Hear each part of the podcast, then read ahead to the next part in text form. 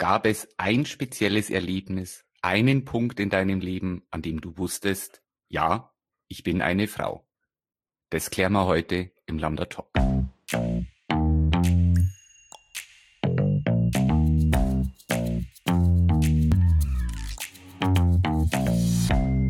Willkommen zu Lambda Talk. Mein Name ist Jens Zeitler. Ich bin euer Gastgeber und heute bisschen weniger flapsig. Heute geht es um ein relativ ernstes Thema, das uns natürlich auch bei Lambda Bayern betrifft, das aber auch eins unserer Vorstandsmitglieder ganz besonders betrifft. Wie ihr es vielleicht schon mitbekommen hat, eins unserer Vorstandsmitglieder ist in Transition.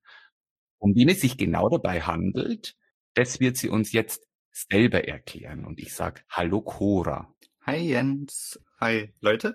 Ich bin Cora. Cora Hackel, für die, die vielleicht mit dem Nachnamen noch irgendwie mehr anfangen können. Ich, ich weiß gar nicht, wo ich genau anfangen soll. Also witzigerweise hat die Pandemie nicht nur schlechte Seiten tatsächlich, denn es ist ja auch was, also es ist ja so eine Grundlage von Queer Theory und auch, also durch Judith Butler ist das irgendwie zustande gekommen, dass Gender ja nur so eine Performance ist irgendwie. Also, dass das immer im Kontext von anderen Menschen ist. Und jetzt, wo ich halt plötzlich nicht mehr im Kontext von anderen Menschen unterwegs war, sondern nur noch für mich alleine war, konnte ich auch wirklich mal herausfinden, was Geschlecht denn jetzt eigentlich genau für mich bedeutet. Und ja, habe da mir endlich eingestehen können, dass ich trans bin. Was bedeutet jetzt, ich frage es jetzt mal so ganz salopp, was bedeutet es ganz konkret, dass du trans bist? Also siehst du dich als äh, non-binäre Person, als queere Person, als Frau, als Mann, der gerne Frauenkleider trägt, als whatever? Ich habe keine Ahnung. die Sache ist die, also ich weiß jetzt zum Beispiel auch ganz genau, welche Schritte ich zum Beispiel vornehmen will. Und das sind halt Schritte, die Transfrauen so, keine Ahnung, machen würden. Natürlich nicht alle Transfrauen, jede Transfrau ist wieder verschieden und so. Aber die Sache mit diesem gefühlten Geschlecht ist gerade für mich noch ein bisschen schwierig, weil, also ich habe da jetzt auch schon mit vielen anderen Transpersonen drüber geredet und viel im Internet dazu gesehen, gelesen, dass sich tatsächlich auch nicht alle halt von Anfang an zum Beispiel als Frau fühlen, sondern dass dieses Gefühl eine Frau zu sein dann eher erst mit der Zeit kommt, wenn man sich halt dann schon wohler fühlt in der neuen Rolle. Und wenn man auch tatsächlich als Frau gelesen wird oder wenn man also ein besseres Passing hat, wenn der Körper sich eventuell auch dem eher angepasst hat und dass davor halt eher so der Wunsch ist, auf keinen Fall eben als Mann wahrgenommen zu werden und dass das halt eher so die Flucht aus dem Männlichen ist und weil einem diese männliche Rolle sehr schadet und das ganze männliche Geschlecht einfach nicht zu einem passt und dass man deswegen halt da raus will und dass das dann oft oder bei einigen auch eher so ein Grund ist, diese ganze Transition zu starten. Und ich glaube, dass das bei mir schon auch so ist. Jetzt ist halt nur die Frage, okay, kommt dann, sobald ich vielleicht ein besseres Passing habe oder so, keine Ahnung, Passing ist ja auch umstritten, wie sinnvoll das ist, aber ja, wenn ich das habe, kommt dann vielleicht das Gefühl auch mehr, eine Frau zu sein? Oder bin ich vielleicht tatsächlich irgendwie nicht binär? Aber also darf ich da kurz einhaken? Ja. Ähm, du sprichst von Gefühlen und vielleicht fühlst du dich dann als Frau. Heißt es dann im Umkehrschluss noch fühlst du dich nicht als Frau, sondern fühlst dich momentan vielleicht nur als Mensch? Ja, ja, das kommt gut hin. Ich weiß nicht, ich kann das gar nicht so richtig beschreiben, aber. Oder, oder können wir das so verstehen, du fühlst dich momentan zumindest nicht männlich? Ja, genau. Also, dass mir das halt auch irgendwie unangenehm ist, wenn männliche Pronomen für mich verwendet werden und so und wenn ich halt als Mann bezeichnet werde, das alles. Aber irgendwie kann ich zum jetzigen Zeitpunkt auch nicht wirklich sagen, dass ich mich halt eben als Frau fühle oder als nicht-binär fühle. Keine Ahnung. Ich habe ich hab grad keine Ahnung, was eigentlich der Fall ist.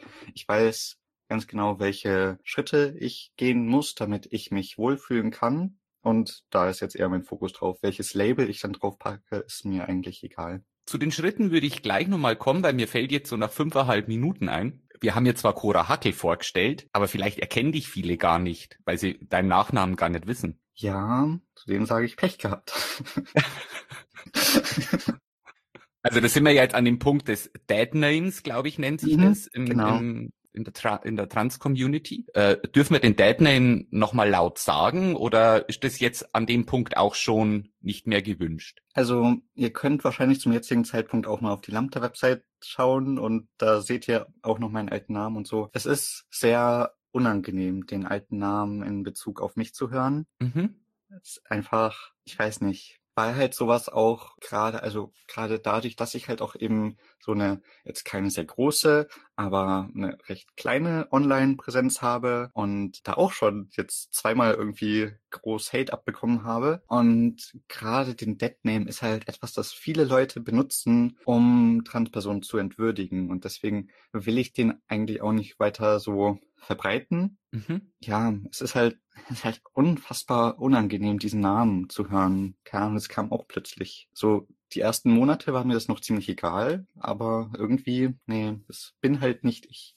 Kann man das vielleicht damit in Verbindung bringen, weil man ja mit diesem einen speziellen Namen dann auch quasi ein, in Anführungsstrichen, in dicken Anführungsstrichen, ein altes Leben verbindet? Schon auch irgendwie. Also heutzutage ist es natürlich nicht mehr so krass. Der, ich glaube, dieser Begriff Dead Name kommt ja auch eher von früher, weil es halt da so war, dass, also vor, keine Ahnung, vielleicht 30 Jahren oder so, dass es da auch noch so war, dass wenn man sich als trans geoutet hat, dann wurde eigentlich von dir auch erwartet, dass du in eine andere Stadt ziehst und dass du dein altes Leben vollkommen hinter dir lässt, dass du mit niemandem mehr aus deinem alten Leben Kontakt hast, weil du da eh nie akzeptiert werden wirst. Und dein Ziel ist es dann wirklich als Frau oder halt als Mann zu leben und äh, dass niemand jemals davon erfährt, dass du trans bist. Was aber im Zeitalter des Internets wahrscheinlich auch sehr schwer einfach zu verheimlichen sein wird. Ja. Du hast gerade, du hast gerade angesprochen, du weißt, welche Schritte du gehen möchtest mhm. und hast da auch schon einen konkreten Fahrplan. Also klang zumindest sehr konkret für mich. Möchtest du die Schritte erzählen oder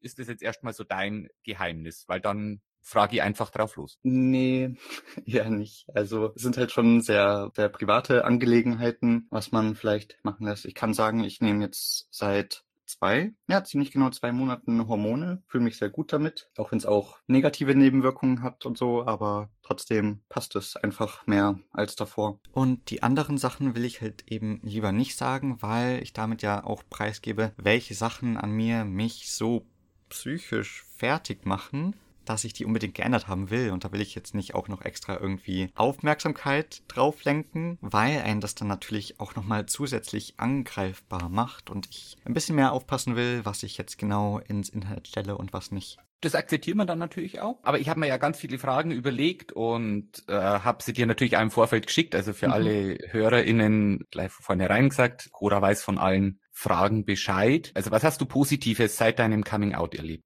Das ist echt schwierig zu sagen, weil es halt trotzdem mitten in der Pandemie ist. Also ganz viele sagen halt auf so eine Frage, ja, die tolle Community, die sie dadurch kennenlernen durften und so. Und ja, ähm, ich sitze halt die ganze Zeit alleine zu Hause rum und habe höchstens online so ein bisschen eine kleine Community, aber das ist halt nicht dasselbe. Und ich merke schon auch, dass das etwas ist, das mir total fehlt, dass ich einfach mal zu einer Transgruppe gehen kann, um andere Leute zu treffen, unter denen zu sein und so. Aber ja, was wirklich Positives ist, dass ich halt einfach ja, mich nicht unbedingt wohler fühle, weil Dysphorie auch irgendwie stärker wird, merke ich, aber dass ich mehr mit mir selbst im Reinen bin. Also jetzt mal von meiner ganz, von meiner ganz cis-normativen Lebenswelt aus betrachtet. Wenn ich jetzt äh, im, also wir sind ja alle im Lockdown, also es betrifft ja nicht bloß mich, wenn ich jetzt so im Lockdown bin und ich habe eine komplette Woche Homeoffice und weiß, ich werde auch niemand anders sehen als mein Mann, mhm. äh, dann lasse ich ja zum Beispiel ein Bart wachsen und mhm. habe halt Jogginghose an und irgendein Schlapper-T-Shirt, weil sieht mich ja sieht mich ja nur mein Mann und meine Hunde, Katzen etc. Trägt es dann in einer Situation wie deiner dazu bei, dass man dann auch für sich weniger passt? Also vielleicht ist das jetzt auch eine sehr blöde Frage, aber rasier, rasierst du dich dann zum Beispiel trotzdem täglich? Legst du täglich Make-up auf, um jetzt mal so wirklich so ganz cis-normative Fragen zu stellen, die man halt eine, die man einer Frau stellt? Mhm. Nee, es geht mir eigentlich genauso wie dir. Also es sieht mich halt die meisten Tage niemand, also rasiere ich mich da auch nicht. Bei mir kommt halt auch hinzu, meine Haut packt das irgendwie nicht, wenn ich mich täglich rasiere. Also das hatte ich schon immer irgendwie, dass meine Haut dann halt einfach, wenn ich mich versuche täglich zu rasieren, dann reißt irgendwie alles auf und so und danach mhm. ist alles rot oder blutig. Durch die Hormone wird die Haut jetzt irgendwie auch noch weicher. Das heißt, es wird noch mal schwieriger. Mhm. Und das ist gerade auch wirklich ein Problem für mich, dass ich das halt nicht so oft hinkriege, wie ich gerne würde. Also es geht jetzt vielleicht zweimal die Woche, dass ich mich rasieren kann und die restliche Zeit laufe ich halt mit Bartstoppeln rum und das ist halt auch wirklich schwer, keine Ahnung, das dann immer im Spiegel zu sehen oder dass, dass man, dass ich dann überhaupt rausgehe, weil ich so auch nicht wirklich gesehen werden will. Also es ist was anderes, wenn ich jetzt irgendwie einfach mal spazieren gehe, kurz alleine und mich da halt niemand sieht. Aber gerade wenn ich halt unter Leute gehe, die mich kennen, dann will ich da halt schon auch eigentlich frisch rasiert sein. Oder wenn ich Videos aufnehme, will ich frisch rasiert sein. Und das funktioniert so halt irgendwie nicht, weil halt dann gerade viele Termine auch irgendwie immer mit reinkommen. Ich glaube, allein dadurch haben sich meine sozialen Kontakte auch nochmal sehr reduziert. Ja, also ich denke halt gerade fürs äußerliche Coming Out, äh, fürs Passing nach außen, mhm. glaube ich schon, dass das sehr schwierig ist. Also man möchte, also wenn ich das richtig verstehe, du möchtest ja nicht mehr männlich wahrgenommen werden genau. und mhm. dann beim Einkaufen, aber trotzdem, ach, guten Tag, Herr Hackel. Gut, das passiert beim Einkaufen jetzt nicht unbedingt. Weil es vielleicht die Kassiererin ist, die man kennt, aber gut, du, du, du wohnst in München, äh, da ist man natürlich nicht so persönlich. Ja. Aber ich stelle es mir jetzt äh, zum Beispiel im ländlichen Raum, also äh, mhm. du kommst auch aus dem ländlichen Raum, wo das Ganze vielleicht nur ein bisschen persönlicher ist. Also gerade Darsteller würde man das ja. jetzt sehr schwer vorstellen. Ja, denke ich mir auch, dass es gerade im ländlichen Raum unfassbar schwer sein kann, weil halt auch jeder jeden kennt und dann auch alle immer reden. Womit wir wieder bei dem Punkt wären, den du gerade angesprochen hast, vor vielen Jahren sind Transpersonen mhm. einfach weggezogen und haben ihr in Anführungsstrichen altes Leben einfach genau, komplett ja. hinter sich gelassen. Und ich denke auch heutzutage ist es halt so, dass man als Transperson oder auch die meisten queeren Personen, wenn man halt nicht so in diese Norm reinfällt, die ja gerade auf dem Dorf auch irgendwie nochmal mehr vorhanden ist, habe ich so das Gefühl, dass man dann halt doch eher in die Stadt zieht, weil man da halt eher Gleichgesinnte treffen kann und eher halt anonym sein kann und nicht irgendwie das Dorfgespräch ist. Hm. Ich weiß jetzt nicht, wie es dir geht, so mit deinem Mann auf dem Dorf. Also uns geht's uns geht's relativ gut. Ich bin bin auf dem Dorf aufgewachsen. Die also meine äh, Pubertät oder mein Coming Out Prozess, der war gerade zu Schulzeiten mit Sicherheit nicht, nicht immer einfach. Mhm. Also das fing an halt über Hemseleien auf dem Pausenhof, ging aber sogar so weit, dass mal Zigarettenkippen im Nacken ausdrückt worden oh, sind. Genau, also bis ich dann aber an dem Punkt war und und für mich selber gesagt habe, ja, dann bin ich halt die, die Tunte und die Schwuchtel und ich nehme das Wort aber, ich nehme ihnen das Wort weg. Ich lasse es nicht zu, dass sie das Wort als Beleidigung gegen mich verwenden. Also wie nennt man das im Neudeutschen? Dieses Reclaim. Genau, dieses Reclaim. Ähm, also ich weiß das zum Beispiel äh, bei den Amerikanern gibt es ja das Wort Retard für Menschen mit geistiger Behinderung, mhm. wo es ja auch Communities gibt, wo versucht wird, dieses Wort Retard wieder positiv neu zu besetzen, ja. die dann das Wort für sich selber benutzen oder Fact zum Beispiel, äh, um, um wieder im queeren Kontext zu bleiben. Auch das Wort queer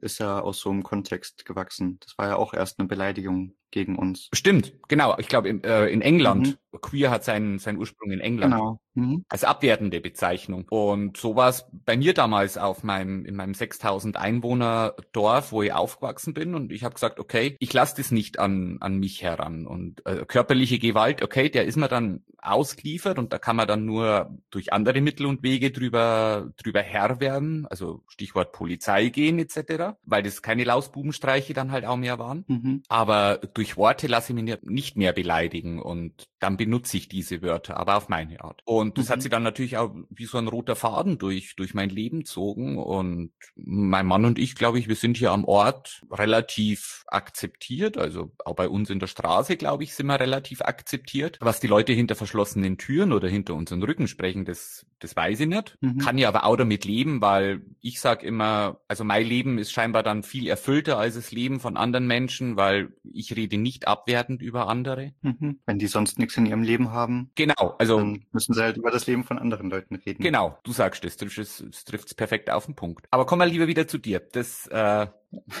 das ist ja heute das Thema. Cora spricht über ihre Transition. Das ist unser Thema heute. Du hast eben auch angesprochen, dass viele Freundinnen zu dir gesagt haben, die Community war so stark und jetzt durch die Pandemie und durch den Lockdown, Shutdown, wie auch immer man es nennen will, ist da natürlich sehr wenig Möglichkeit des persönlich, mhm. persönlichen Austauschs. Aber du hast ja auch deine eigene, in Anführungsstrichen, Community, also zum Beispiel enge Familie, enge Freunde.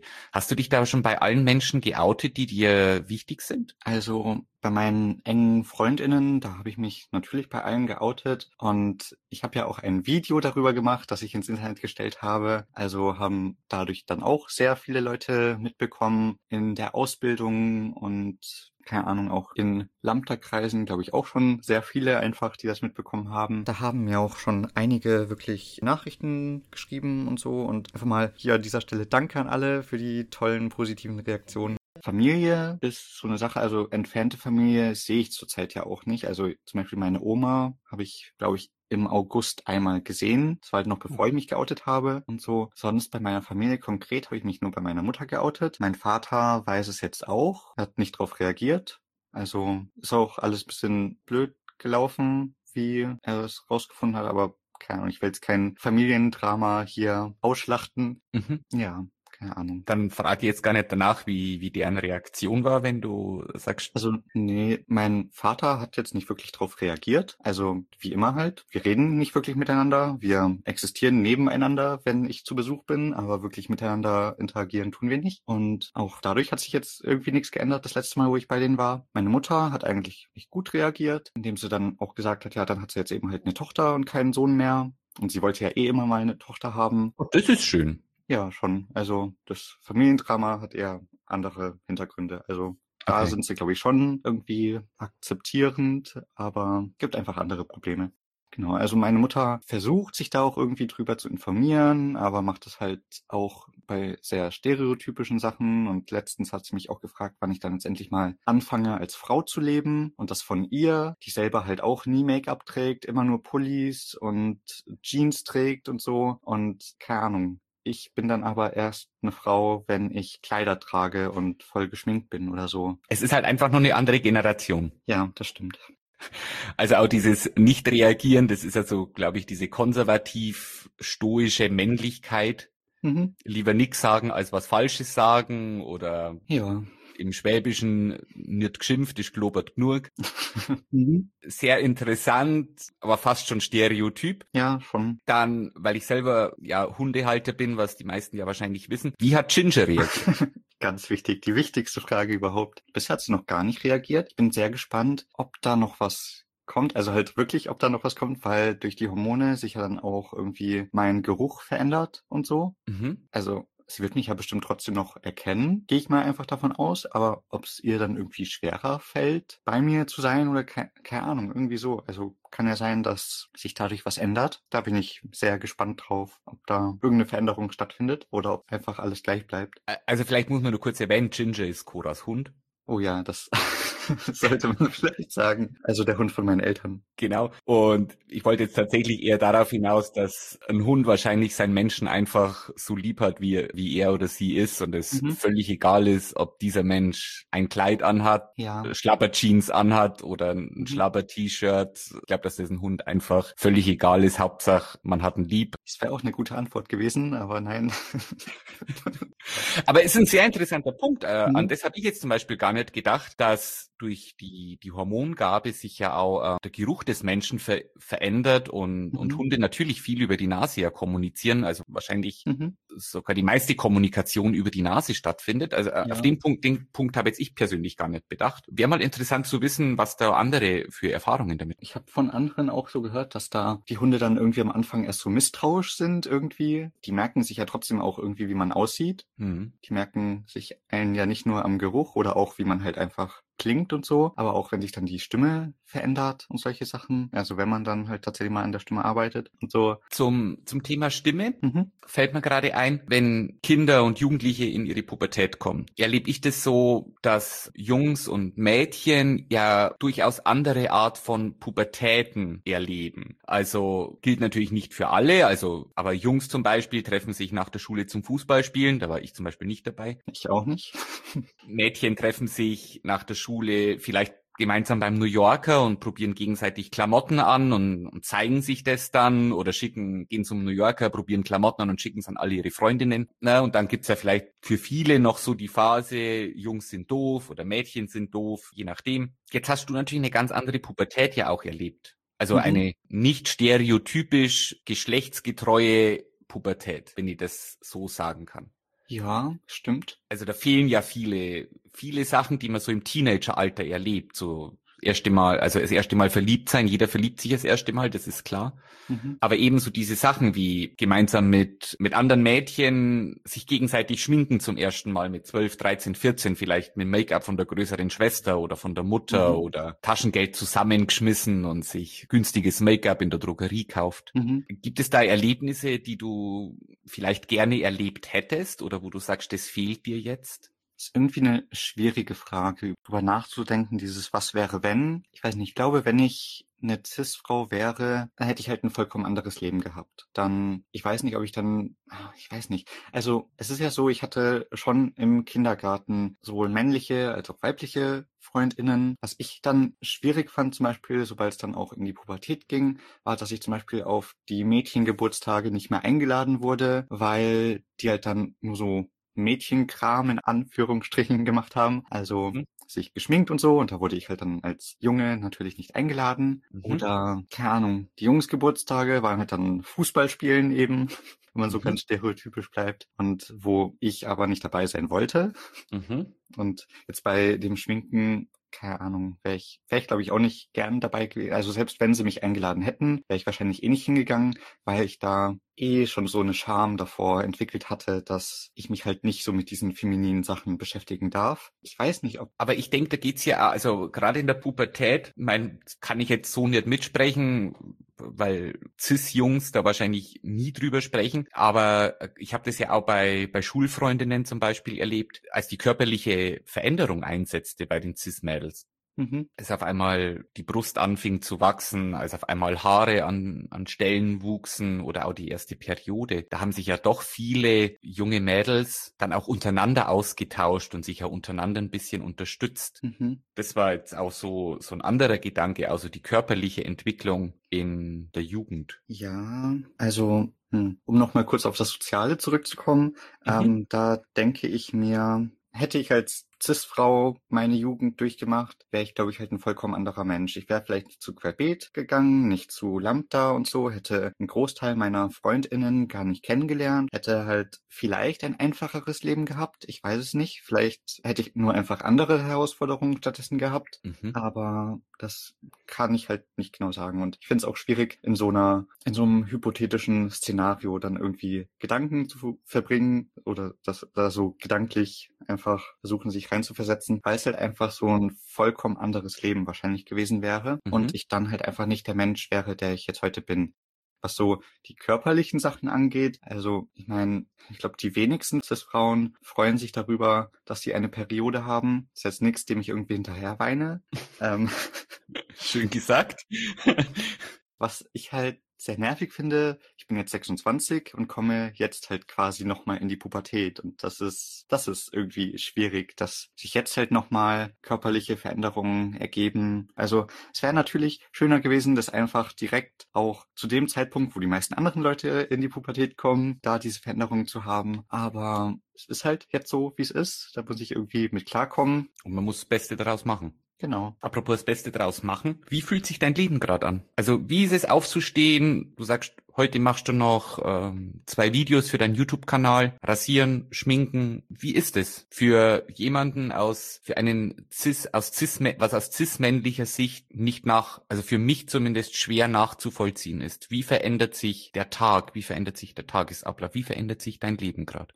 Also am Tagesablauf ändert sich gerade gar nicht so viel mehr. Ich merke halt, dass ich irgendwie immer mehr eingeschränkt werde, weil es halt irgendwie dadurch, dass bestimmte Sachen nicht vorangehen oder nur sehr langsam vorangehen und es ist halt Standard so, aber ist halt leider einfach so, dass sich meine Dysphorie bezüglich bestimmter Sachen auch irgendwie verstärkt. Also gerade was jetzt zum Beispiel den Bart angeht und das ist halt schwierig, wenn man in der Früh aufwacht und gleich weiß, das Erste, was man sehen wird, wenn man in den Spiegel sieht, ist etwas, was da nicht hingehört und mhm. dass das halt schon auch viel mit deinem Ego macht. Ja, das schränkt mich einfach doch sehr ein im Alltag, dass ich viel planen muss. Ich muss immer schauen, wann ich mich rasiere, damit ich vielleicht an dem Tag tatsächlich mal Leute treffen kann und so oder damit ich an dem Tag tatsächlich mal ein Video aufnehmen kann und mhm dann kommen jetzt halt mittlerweile auch so Sachen hinzu, wie letztens wollte ich ein Video aufnehmen, habe mich davor extra rasiert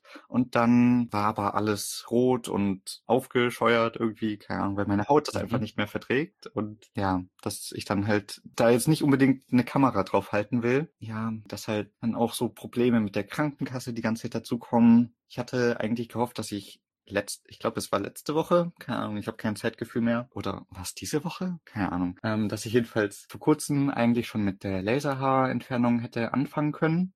Das war letzte Woche, da haben wir nämlich drüber gesprochen am Telefon. Ah ja, genau. Also das muss man in der Hautarztpraxis machen, damit es auch wirklich von der Krankenkasse bezahlt wird. Es gibt nicht viele Hautarztpraxen, die das machen, weil sich das für die finanziell meistens nicht lohnt. Mhm. Also war bei denen, die haben mir gesagt, ja, das gar kein Problem und so. Und das muss man auch nicht bei der Krankenkasse beantragen, weil die das zu einem bestimmten Kassensatz abrechnen, wo man das halt eben nicht bei der Krankenkasse abrechnen oder beantragen müsste, haben mir das wirklich versichert, dass sie das immer so machen, dass das gar kein Problem ist. Dann hat mich die Ärztin sogar noch mal ein paar Tage, nachdem ich das Erstgespräch hatte, noch mal angerufen und noch mal gesagt, dass sie mit ihrem Chefarzt gesprochen hat, dass das definitiv kein Problem ist, dass ich einen Termin ausmachen konnte. Dann hatte ich jetzt letzte Woche einen Termin, war da. Die Leute haben den Termin irgendwie verwechselt. Also hatte ich dann keinen Termin für die Laserbehandlung, sondern einen Termin für ein ganz normales Gespräch bei der Hautärztin. Und da hat sie dann auch gemeint, ja, vielleicht warten wir jetzt doch lieber mal, bis ich das bei der Krankenkasse beantragt habe. Mhm. Und keine Ahnung, da musste ich jetzt halt warten, bis ich erstmal ein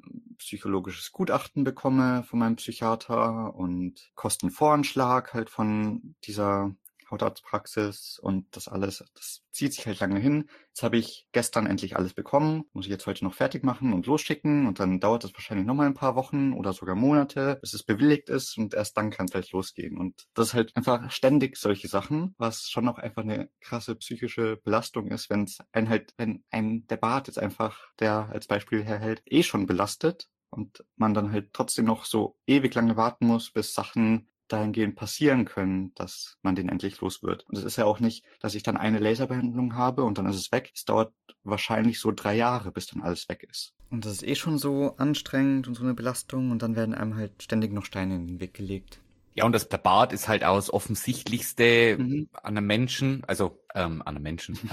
der Bart ist halt das Offensichtlichste, was andere Menschen wahrnehmen und, und selber ja auch. Ja. Mhm. Also egal an welchen Spiegel man vorbeigeht, Brille, Bart, also die ganze Optik im Gesicht ist immer das Erste, was, was man selbst und, und, und auch der Gegenüber wahrnimmt. Ja, genau. Deswegen glaube ich schon, dass das eine, eine sehr starke Belastung in der aktuellen Situation ist. Mhm. Weil du das gerade angesprochen hast mit Psychiater, also du bist jetzt auch erstmal für die nächsten zwei, drei Jahre in psychologisch oder psychiatrischer Behandlung? Ich habe ehrlich gesagt gar nicht gar keine Ahnung, wie lange das genau dauert. Es sind viele, das ist, das ist auch sowas, das sind unfassbar viele Termine, die ich irgendwie ständig wahrnehmen muss, was auch dazu geführt hat, also einmal die psychische Belastung und einmal halt diese ganzen Termine, die ich wahrnehmen muss, dass ich meine Ausbildung jetzt nicht fertig machen konnte, weil das dann natürlich immer Termine sind, die nur vormittags gehen und wo ich halt eigentlich in der Ausbildung wäre. Also ich bin in Therapie, also Psychotherapie, Begleittherapie, wie auch immer. Dann noch zusätzlich bei einem Psychiater alle paar Wochen und also in die Endokrinologie muss ich auch alle paar Wochen und so, damit halt Hormone abgestimmt werden, damit das alles passt. Mhm. Hab Stimmtherapie regelmäßig. Die man dann wieder beim Logopäden machen muss, oder? Genau. Mhm. Hast ja, wenn dann das mit Laserhaarentfernung auch mal losgeht, dann habe ich da noch die Termine und so. Also, keine Ahnung. Ist halt ständig irgendwas, was man machen muss. Dann noch ständig Sachen bei der Krankenkasse beantragen und so. Wie lange das Ganze jetzt geht, kann ich gar nicht genau sagen. Ich glaube, man muss für zum Beispiel OPs oder so mindestens ein Jahr lang in Therapie sein, glaube ich. Nagelt mich nicht drauf fest. Mhm. Aber jetzt für die Hormone zum Beispiel musste ich jetzt auch erstmal sechs Monate in Therapie sein und natürlich nicht nur in Therapie. Das sind ja diese ganzen blöden Voraussetzungen, die Transpersonen erfüllen müssen. Es ist halt auch, dass ich sechs Monate in jeglichem Lebensbereich geoutet sein muss, bevor ich überhaupt Hormone kriege, die meinen Körper mhm. dahingehend mhm. verändern können, dass ich dann vielleicht als Frau wahrgenommen werde. Deswegen war mein Outing damals im September mit dem Video vielleicht auch so ein bisschen sehr gerusht weil ich das halt einfach rauskriegen wollte, damit ich dann bald anfangen kann. Und die Sache ist auch, was mich sehr nervt, es sind ja jetzt keine extra Transhormone oder so. Ich nehme eins zu eins dasselbe Medikament, das eine Cis-Frau nehmen würde, wenn sie in die Wechseljahre kommt. Und die geht halt einfach zum Arzt und sagt, sie ist in den Wechseljahren, vielleicht wird dann noch irgendwas getestet oder so, aber dann kriegt sie das Medikament. Und ich muss dafür erstmal sechs Monate in Therapie sein. Und wenn ich das richtig verstehe, ja auch in deinem Zielgeschlecht leben. Mhm. Genau. Was die Sache natürlich, was die Sache ja auch sehr stark kompliziert. Ich meine, also um jetzt wieder bei dem Offensichtlichen mit dem Bart zu bleiben, mit einem Bart wird, denke ich mal, wird man in der Öffentlichkeit nicht als, als Frau wahrgenommen mhm. oder weniger als Frau wahrgenommen, sage ich mal. Genau. Mm, das heißt, in der Öffentlichkeit, gerade um jetzt mal in sehr konservative Ecken im Land zu schauen, wird man vielleicht dann nur im schlimmsten Fall als, als Mann wahrgenommen, der verkleidet rumläuft. Mhm was für die Psyche mit Sicherheit auch nicht dienlich ist. Ja. Und was dann aber für die Sache natürlich noch erschwerend hinzukommt, um, um überhaupt in seinem nach außen hin weiblich wahrgenommen zu werden, das ist ja auch ein finanzieller Aufwand. Oh ja. Also äh, Make-up, Frisur, Kleidung. Also ich, wenn jetzt in meinen Kleiderschrank reinschaue, ich könnte jetzt nicht heute anfangen, weiblich in der Öffentlichkeit wahrgenommen zu werden, einfach weil mir auch die, die entsprechende Kleidung fehlt. Mhm. Also das meiste, was in meinem Schrank sind, sind Polohemden und, und klassische Männerhemden, sage ich mal. Mhm. Das ist ja nichts, was die breite Öffentlichkeit äh, weiblich wahrnimmt. Also ja. ich meine, klar, dann sind nur die kurzen Haare, okay, das ist jetzt keine Neuerung, dass man, äh, dass, dass, dass Frauen auch kurze Haare natürlich haben. Mhm. Aber da ist ja dann der, der Gesamteindruck ist ja dann auch entscheidend. Ja, das stimmt.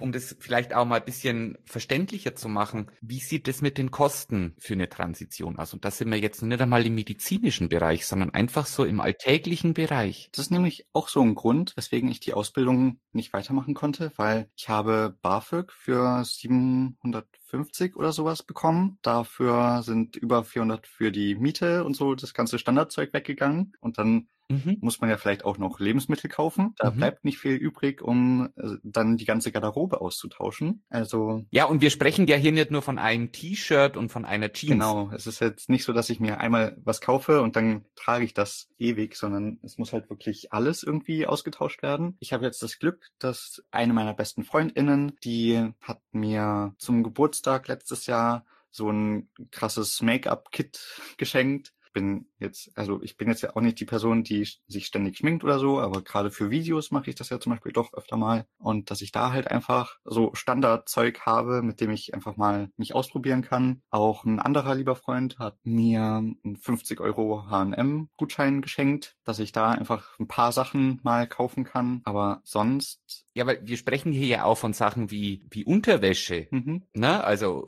Unterwäsche, T-Shirts, Pullis, Blusen, Jacke, vielleicht eine Mütze. Ja. Jetzt war Winter. Im Sommer ist es vielleicht noch mal ein bisschen leichter zu stemmen mit, wo man T-Shirt und kurze Hose anzieht. Aber jetzt gerade im Winter war ja dann doch noch mal die Herausforderung, eine anständige Winterjacke kostet Geld, Mütze, Schal, Handschuhe vielleicht, äh, dicke Socken. Eben, ich denke halt immer dieser Gesamteindruck, der, mhm. der muss dann für, für eine Transperson auch passen. Vor allem, wenn, wenn diese Person, ich weiß nicht, ob ich das so, ob ich da jetzt was Falsches ausspreche, aber vor allem, wenn diese Person halt einfach auch optisch eine sehr männliche Erscheinung hat, mhm. die breiten Schultern, der Bartwuchs, der tiefe Bass in der Stimme. Ja, schon. Ich glaube, dass deswegen halt auch viele Transfrauen das so ein bisschen kompensieren, indem sie halt dann sich hyperfeminin präsentieren und dann halt nur Kleider tragen und so, mhm. was vielleicht auch damit zu tun hat, dass man das halt das ganze Leben lang nicht durfte und jetzt darf man es plötzlich und dann will man halt erst recht vielleicht Kleider tragen oder Röcke und so. Das habe ich jetzt mhm.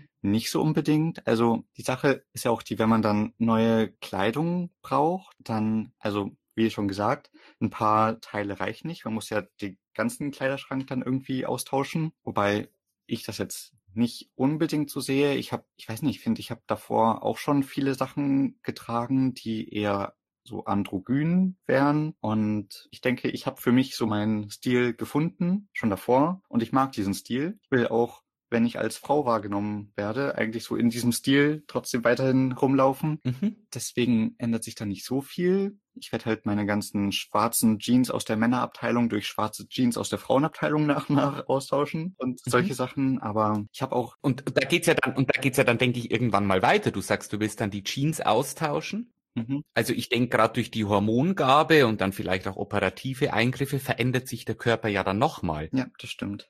Das heißt also selbst die eine schwarze Skinny Jeans, die man zu Hause hat, mhm. die wird ein, die, die wird dir wahrscheinlich irgendwann einfach nicht mehr passen, weil sich der Körper nochmal verändert. Ja, genau. Also dass einfach mega viel an finanzieller Belastung dadurch halt auch wirklich auf einen zukommt. Gibt es auch kosmetische Eingriffe, kosmetische Operationen, die du selber bezahlen werden musst? Also was ist jetzt kosmetisch und so, ist natürlich auch so eine Frage. Also als kosmetischen Eingriff verstehe ich jetzt zum Beispiel die Bartentfernung oder Mhm. Die Entfernung der Beinbehaarung. Okay. Also das verstand ich jetzt unter kosmetisch. Also so, ich sprach jetzt nicht von Lifting oder ähnlichem, sondern. Mhm. Also für Transfrauen wird nur die Entfernung der Körperbehaarung im Gesicht und an den Händen bezahlt. Mhm. Alles andere, also durch die Hormone geht zum Beispiel auch Brustbehaarung zurück, aber das dauert natürlich auch ewig und so. Das mhm. geht jetzt nicht von heute auf morgen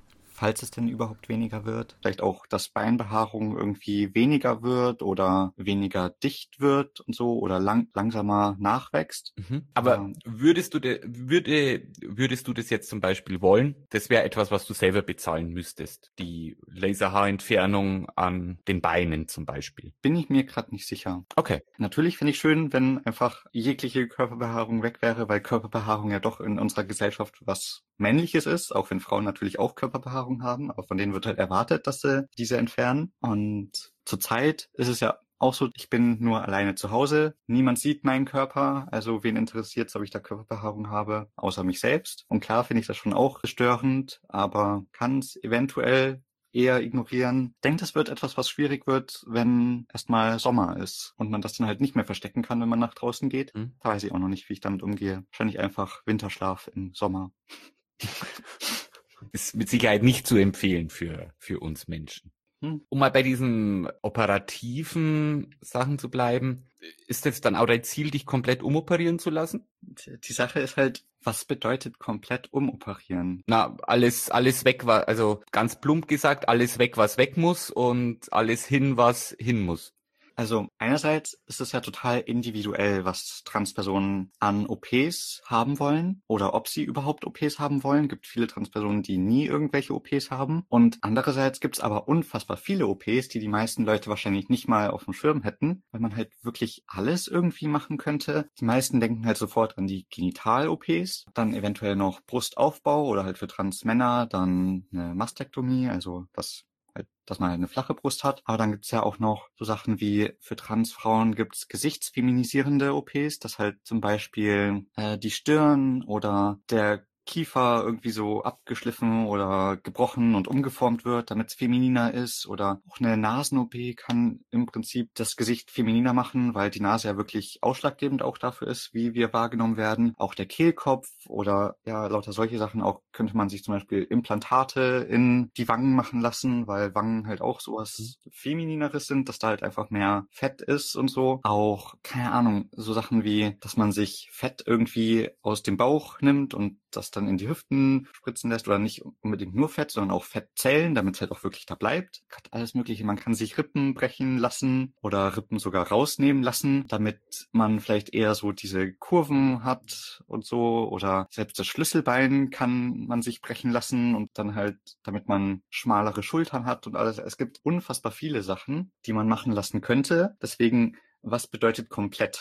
Also jetzt hast du mir natürlich erstmal ein bisschen erschlagen, was man alles machen kann. Und obwohl ich ja selbst mal mit einem Transmann äh, liiert gewesen bin, sind da jetzt ganz viele Sachen nun mal auch neu für mich gewesen. Mhm. Ich, ich fand die Antwort trotzdem sehr cool, bin jetzt auch gerade ein bisschen erschlagen. Und bevor mich aber alle anderen erschlagen, weil ich überhaupt so eine Frage gestellt habe, Cora hat von dieser Frage natürlich im Vorfeld gewusst und wir haben uns auch bewusst dafür entschieden, die genau so zu stellen. Und Cora wird uns jetzt aber auch erklären, erklären, warum die letzte Frage von mir, also warum will, willst du dich komplett umoperieren lassen, warum war die einfach blöd formuliert? Weil es halt auch, wie, wie schon gesagt, es ist was total Individuelles, was Leute jetzt genau brauchen. Und deswegen dieses komplett, was, was bedeutet komplett einerseits und andererseits, die meisten denken dabei wahrscheinlich nur an Genital-OPs und sowas, könnte ich mir vorstellen. Wahrscheinlich. Das allgemein, wenn Transpersonen nach OPs gefragt werden, dann kommt auch oft, hattest du schon die OP und sowas? Also, mhm. jetzt gäbe es nur diese eine OP,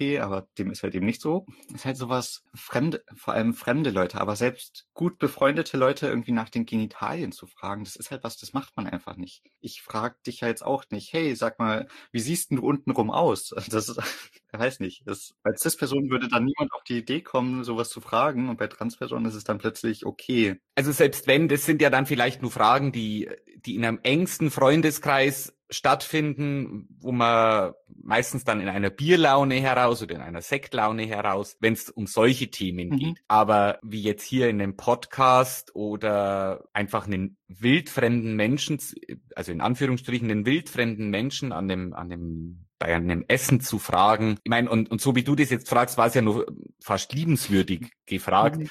Aber zu fragen, ja, hast du schon eine Vagina oder hast du noch dein Penis? Oder ja. das sind ja, das sind ja Sachen, wo ich sage, das ist ja nochmal doppelt so dreist ja, eigentlich. Das ist halt auch, warum sollte es dich interessieren, was ich zwischen den Beinen habe? Du wirst es wahrscheinlich nie zu Gesicht bekommen. Also, wieso sollte das jemanden interessieren? Wenn man nicht gerade datet oder so. Also ich, ich persönlich aus äh, meiner cis-männlichen Sicht glaube, dass es für viele Menschen sehr wichtig ist, eine Schublade zu haben mhm. und in diese Schublade immer wieder mal reinschauen zu können. Und ich glaube, dass das ein großes Problem ist, warum viele Menschen zwar mit, mit schwulen CIS-Personen und mit lesbischen CIS-Personen mittlerweile sehr wenig Problem haben, mhm. aber alles, was darüber hinausgeht, passt ja erstmal in keine Schublade rein, weil mein, mein Schrank hat nur drei Schubladen. Da habe ich äh, Heteromänner drin, ich habe Heterofrauen drin und ich habe homosexuelle Menschen in meinen drei Schubladen. Mhm. Und der, auch wenn das jetzt mein schwuler männlicher Arbeitskollege ist, der hat ja als selbe in der Hose wie mein Mann oder meine lesbische beste Freundin, die hat in der Hose das gleiche wie meine heterosexuelle beste Freundin. Und ich glaube, dass es für viele Menschen schwierig ist, hier aus diesem Schubladendenken auszubrechen. Mhm. Vielleicht wollen viele auch nicht ausbrechen. Ich kann dann auch nur spekulieren. Mein großer Gedanke, auch wenn ich mit anderen Menschen drüber unterhalte, ist der, dass Menschen ein Schubladenverhalten brauchen und dass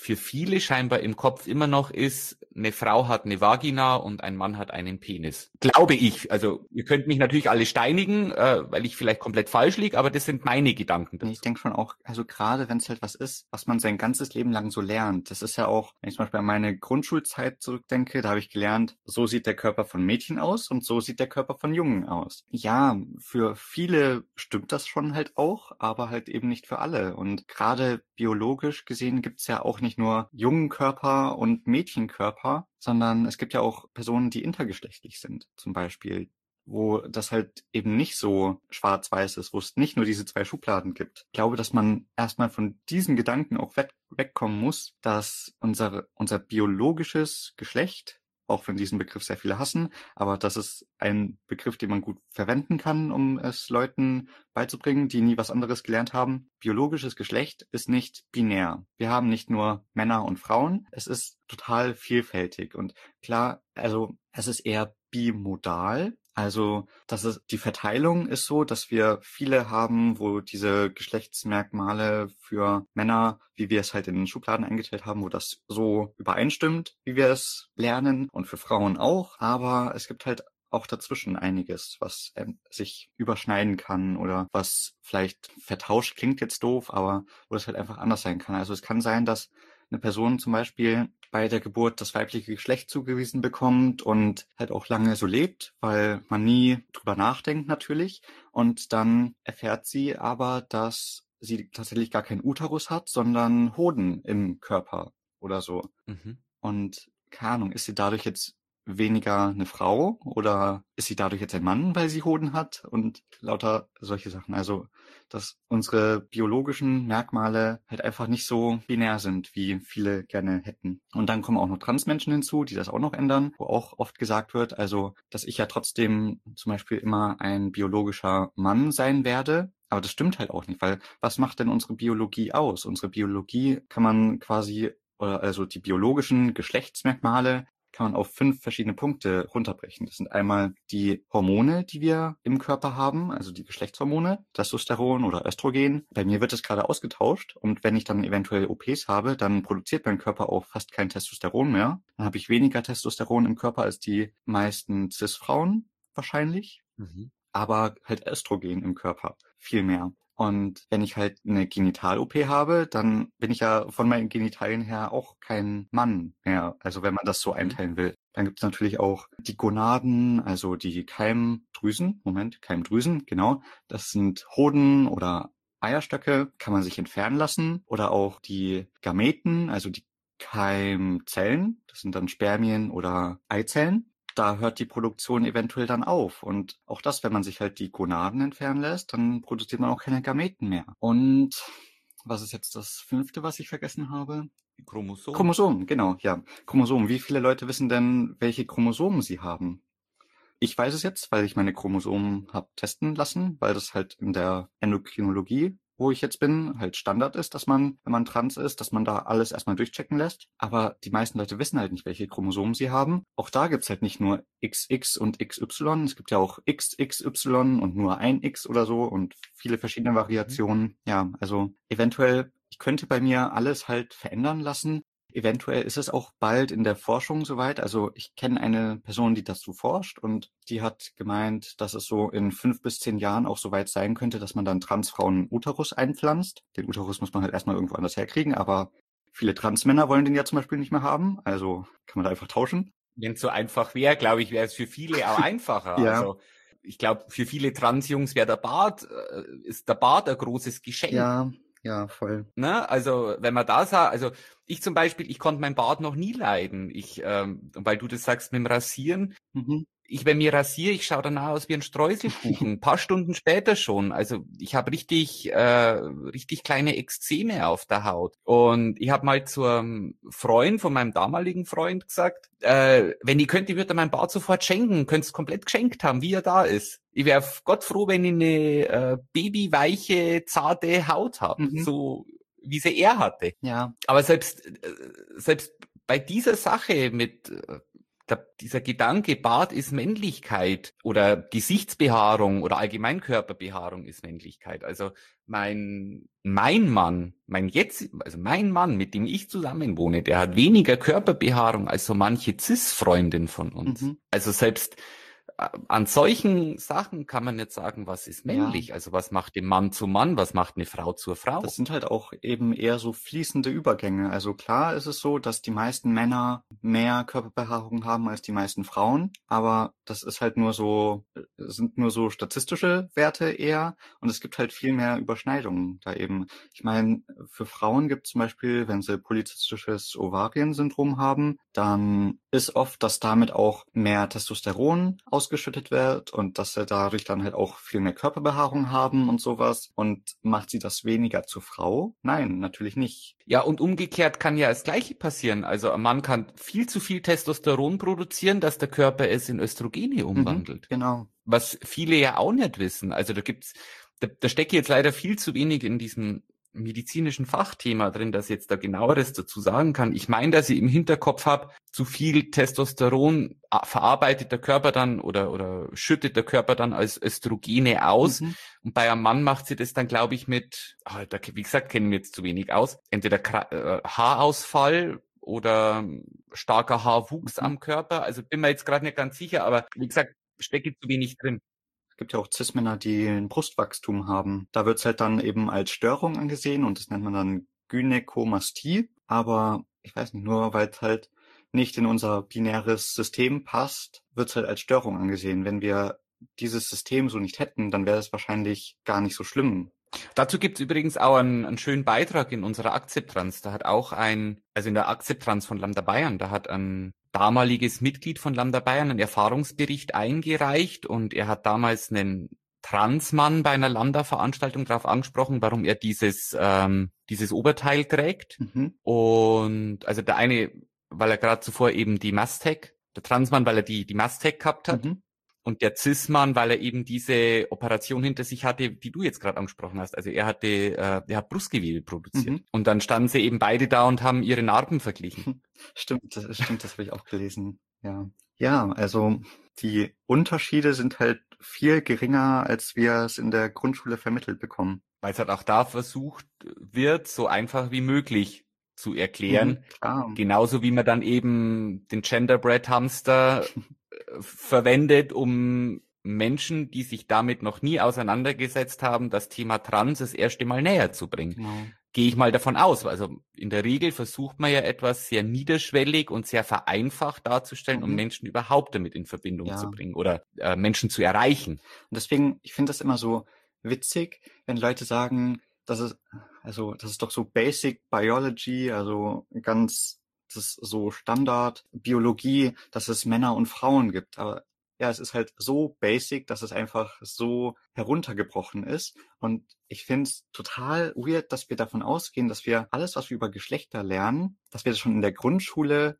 oder halt dann vielleicht auch später dann in der siebten Klasse oder so, wenn man da Biologie hat, dass man das da alles gezeigt bekommt, alles gelernt bekommt. Man geht doch bei keinem anderen Feld davon aus, dass man das schon in der Schule wirklich alles, dass einem da in der Schule alles vermittelt wird, weil ich meine, sonst gäbe es ja auch keine Studiengänge dazu. Sonst, also in der Physik gehe ich doch nicht davon aus, dass ich in der Schule schon alles über dieses Feld weiß.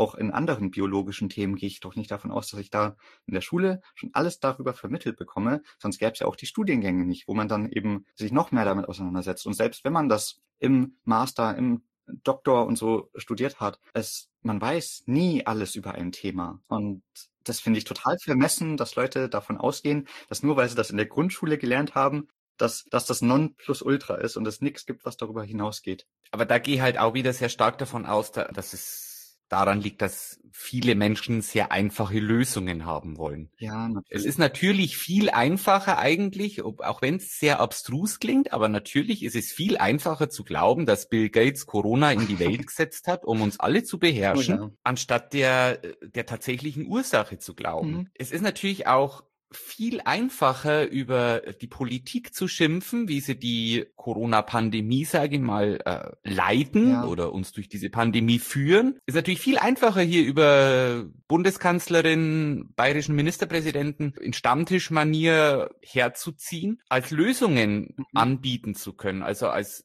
Lösungen, die nicht nur einen selber betreffen, natürlich. Ja, ich denke mir, mach's besser. Also ich, ich will definitiv nicht in dieser Situation sein, wo ich das für ein ganzes Land entscheiden muss oder für auch nur ein ganzes Bundesland oder auch nur eine ganze Stadt, wie damit umgegangen wird. Mit diesen ganzen Corona, keine Ahnung, Ausgangssperre und wieder Maßnahmen, Lockerungen und so. Das will ich nicht entscheiden müssen, weil da halt auch einfach Menschenleben dranhängen. Und halt auch sehr viel für und wider. Ja, klar. Aber das ist eben das, worauf ich hinaus will. Ich glaube, ein Mensch möchte gerne mhm. einfache Lösungen oder es einfach präsentiert bekommen. Mhm. Es ist ja auch viel einfacher, wenn man ein fünfminütiges Video auf YouTube anschaue, als mir einen 1000 Seiten schweren Wälzer zu dem Thema durchzulesen. Ja, oder mal wissenschaftliche Studien zu lesen. Die sind so unfassbar schwierig zu lesen. Ja, aber da gibt's ja auch eine Facebook-Gruppe und die, der hat das 1a erklärt. Also der, der hat ein TikTok-Video dann noch äh, hochgeladen und hat es innerhalb von 60 Sekunden hat er dieses ganze Buch erklärt. Oh. Super, ja. Oh. Ja. Und mhm. dann habe ich das Zertifikat von der Facebook Akademie. Okay. ähm, ja. Sind wir, glaube ich, ein bisschen abgeschweift. Jetzt sind wir ein bisschen abgeschweift. Eigentlich soll es um mich gehen. Allerdings, genau deswegen sind wir heute hier. Es sollte heute um dich gehen. Es geht heute auch um Cora. Cora ist gerade in ihrer Transition, geht ihren eigenen Weg und versucht das Beste draus zu machen. Ich glaube, so hast du das gerade aus, äh, ausgedrückt. Mhm. Ich glaube, wir haben jetzt auch schon so ziemlich alle Fragen durch, die ich dir geschrieben habe. Weil es ja auch sehr viel, es war ja auch sehr viel Negatives dabei. Also sehr viele Probleme, sehr viele mh, hm, vielleicht nicht negative, aber trotzdem auch Herausforderungen. Also sagen wir mal, es war jetzt auch sehr viel Herausforderndes dabei. Mhm. Ich würde jetzt nicht gerne mit was Kleinem zum Schluss enden, sondern mit was Positivem zum Schluss. Worauf freust du dich denn in deiner Zukunft? Also ich freue mich natürlich drauf, wenn ich bestimmte Behandlungen zum Beispiel endlich hinter mir habe oder auch einfach nur, wenn es endlich anfängt damit, um wieder auf den Bart zurückzukommen und so, aber natürlich auch andere Sachen, die ich jetzt hier nicht so genau erklären will, weil ich da nicht auch extra noch Aufmerksamkeit drauf lenken will, als mir damit gerade nicht so gut geht. Ich freue mich halt, wenn ich das hinter mir habe und wenn ich, keine Ahnung, einfach wieder freier leben kann und nicht so eingeschränkt bin. Keine Ahnung. Ich freue mich drauf, wenn meine Haare endlich lang genug gewachsen sind. Ich meine, mittlerweile kann ich sie schon zu einem Zopf zusammenbinden. Es ist kein besonders guter Zopf und überall an den Seiten fällt trotzdem alles raus. Aber hey, das ist das erste Mal in meinem Leben, dass ich tatsächlich einen Zopf habe. Und alle cis-männlichen Hipster, die das Hipster-Zöpfchen mal hatten, also ich hatte es auch schon mal, wissen, wie lange es dauert, bis man überhaupt mal einen Zopf zusammenbinden ja. kann. Da muss man sehr lange wachsen mhm. lassen. Das wechselt leider nicht schnell genug, aber auch da freue ich mich halt drauf, wenn meine Haare dann endlich länger sind und so. Und auch worauf ich mich sehr freue, ist, wenn halt diese ganzen Corona-Lockerungen dann vielleicht wieder kommen, dass halt so Transgruppen auch tatsächlich physisch stattfinden können und nicht nur online, dass ich halt auch da in die Community gehen kann und da Leute kennenlernen kann, mit Leuten mehr austauschen kann und so. Und wenn Lambda-Veranstaltungen wieder stattfinden und man da einfach Leute wieder treffen kann. Auf jeden Fall. Ja. Also gerade die Jugendarbeit ist jetzt meistens hinten runtergefallen Stimmt. und gerade darauf freuen wir uns, glaube ich, alle wieder sehr, wenn Jugendarbeit in der konservativen Form des realen Treffens mhm. tatsächlich wieder stattfinden kann. So, und jetzt bellt mein Hund. Ja, Cora, also ich kann jetzt von meiner Seite aus erstmal nur sagen, vielen Dank für das tolle Gespräch. Ich persönlich, ich habe es dir schon mal, ich habe es dir damals schon unter dein allererstes YouTube-Video zu dem Thema geschrieben. Ich wünsche dir nur das Beste. Ja. Äh, wie ich es aber schon vorher auch gemacht habe, mhm. weil ich jeden Menschen, den ich mag, eigentlich nur das Beste wünsche. Ja, erst seitdem ich trans bin, wünsche ich mir das Beste. genau, vorher konnte ich die nicht ja, leiden, genau. nee, also Spaß beiseite. Ich wünsche dir wirklich äh, nur das Beste und geh deinen Weg. Gerade jeden Menschen, der jetzt in, in herausfordernden Zeiten ist, wünsche ich auch, dass die Corona-Pandemie äh, sich langsam nicht auflöst. Also sie wird nie verschwinden, aber dass wir Lösungen finden, dass wir trotzdem wieder einigermaßen ein soziales Leben alle haben. Mhm. Ja, wie gesagt, ich wünsche dir einfach nur das Beste. Ja, vielen Dank. Auch ich sag nochmal vielen Dank für das coole Gespräch. Hat mir sehr viel Spaß gemacht. Äh, Rocky wünscht dir auch das Allerbeste. Ah, sehr schön. Gut. Ja, dann sage ich vielen Dank. Jetzt gibt's dann zum Abschluss nochmal ein bisschen äh, Musik, unser Outro. Und wenn Rocky es Bellen aufhört, dann... Ja, Rocky sagt nein. Sieht so aus. Ja, ich glaube, der Rocky erinnert mich dran, wie geht's denn jetzt bei Lambda für dich weiter? Oh, stimmt. Das war noch eine mhm. Frage, die habe ich jetzt ganz vergessen. Ja, eventuell habt ihr es schon mitbekommen, weil ich zur Veröffentlichung von diesem Podcast auch eine E-Mail rumgeschickt habe, ich trete aus dem Vorstand zurück, hat diverse Gründe. Also einerseits merke ich schon auch, dass halt, weil gerade bei mir so viel Veränderung stattfindet, dass ich es schwierig finde, da dann auch noch so viel Verantwortung zu haben. Ich bleib Lambda auf jeden Fall erhalten. Ja, ihr werdet in nächster Zeit sogar wahrscheinlich noch mehr von mir sehen oder auch hören, als jetzt die letzten Monate der Fall war, denn ich werde jetzt halt für Lambda hauptsächlich Podcasts schneiden und so und TikTok-Videos machen und so allgemein mich um die ganze Online-Präsenz, weil es ja eh etwas ist, was mir sehr viel Spaß macht. Also um es kurz zu machen, äh, Cora wird, also Lambda Bayern hat jetzt tatsächlich einen, eine zweite Mitarbeiterin, mhm. bin nicht mehr alleine. Das heißt, also jetzt können wir einen Betriebsrat gründen.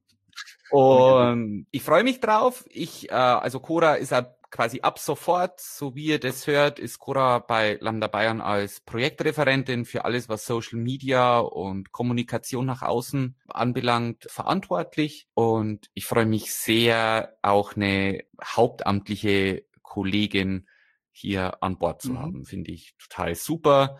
Und ich glaube, dass wir damit noch mehr gute Öffentlichkeitsarbeit anbieten können. Ich glaube, an der Stelle können wir dann auch äh, einen kleinen Hinweis auf den Kaffeeklatsch geben. Der wird wieder belebt. Mhm. Ähm, vielleicht kannst du das neue Konzept vom Kaffeeklatsch auch nochmal kurz erklären. Also das neue Podcast-Format funktioniert wie folgt. Zwei Personen treffen aufeinander. Eine Person fängt im Kopf an, für sich zu zählen, von 1 bis 50, und die andere Person sagt dann Stopp, und die Zahl, auf der stehen geblieben wird, wird als Zettel gezogen, weil unsere Anne hat ganz viele Zettel vorbereitet, auch, ich glaube, Jamie hat schon ein paar Zettel dazu beigetragen, ich auch und Lisa auch. so dass wir da einfach einen großen Fragenkatalog haben. Niemand weiß wirklich, was da für Fragen draufstehen, außer halt die Leute, die die Zettel geschrieben haben. Und ja, über diese Zettel wird halt dann einfach so lang geredet, wie wir wollen. Oder vielleicht sind es auch nicht Fragen, vielleicht ist es einfach nur ein Thema, das draufsteht und so. Und da treffen immer zwei Leute aufeinander, die einfach sich darüber austauschen. Und bisher sind sehr coole Folgen da zustande gekommen. Es sind schon ein paar Folgen auf Vorrat. Ich würde auch hier vielleicht nochmal eigentlich jede Person aus dem Lambda-Universum dazu einladen, wenn sie Lust haben, da auch mal mitzumachen, dann meldet euch gerne bei uns. Ja, auf jeden Fall. Meldet euch. Ich habe mich auch schon gemeldet, habe mit Jamie eine Folge aufgenommen. Mhm. Dann freuen wir uns, was passiert. Wir schauen, was passiert. Wir hoffen das Beste. Wir wünschen das Beste. Und allen unseren ZuhörerInnen sagen wir an dieser Stelle noch vielen, vielen Dank fürs Einschalten. Abo nicht vergessen. Bewerten eventuell, wenn ihr wollt, aber nur wenn es positiv ist. Dann hören wir uns, sobald es wieder was Neues gibt. Ich sag Tschüss. Bis dann. Ciao.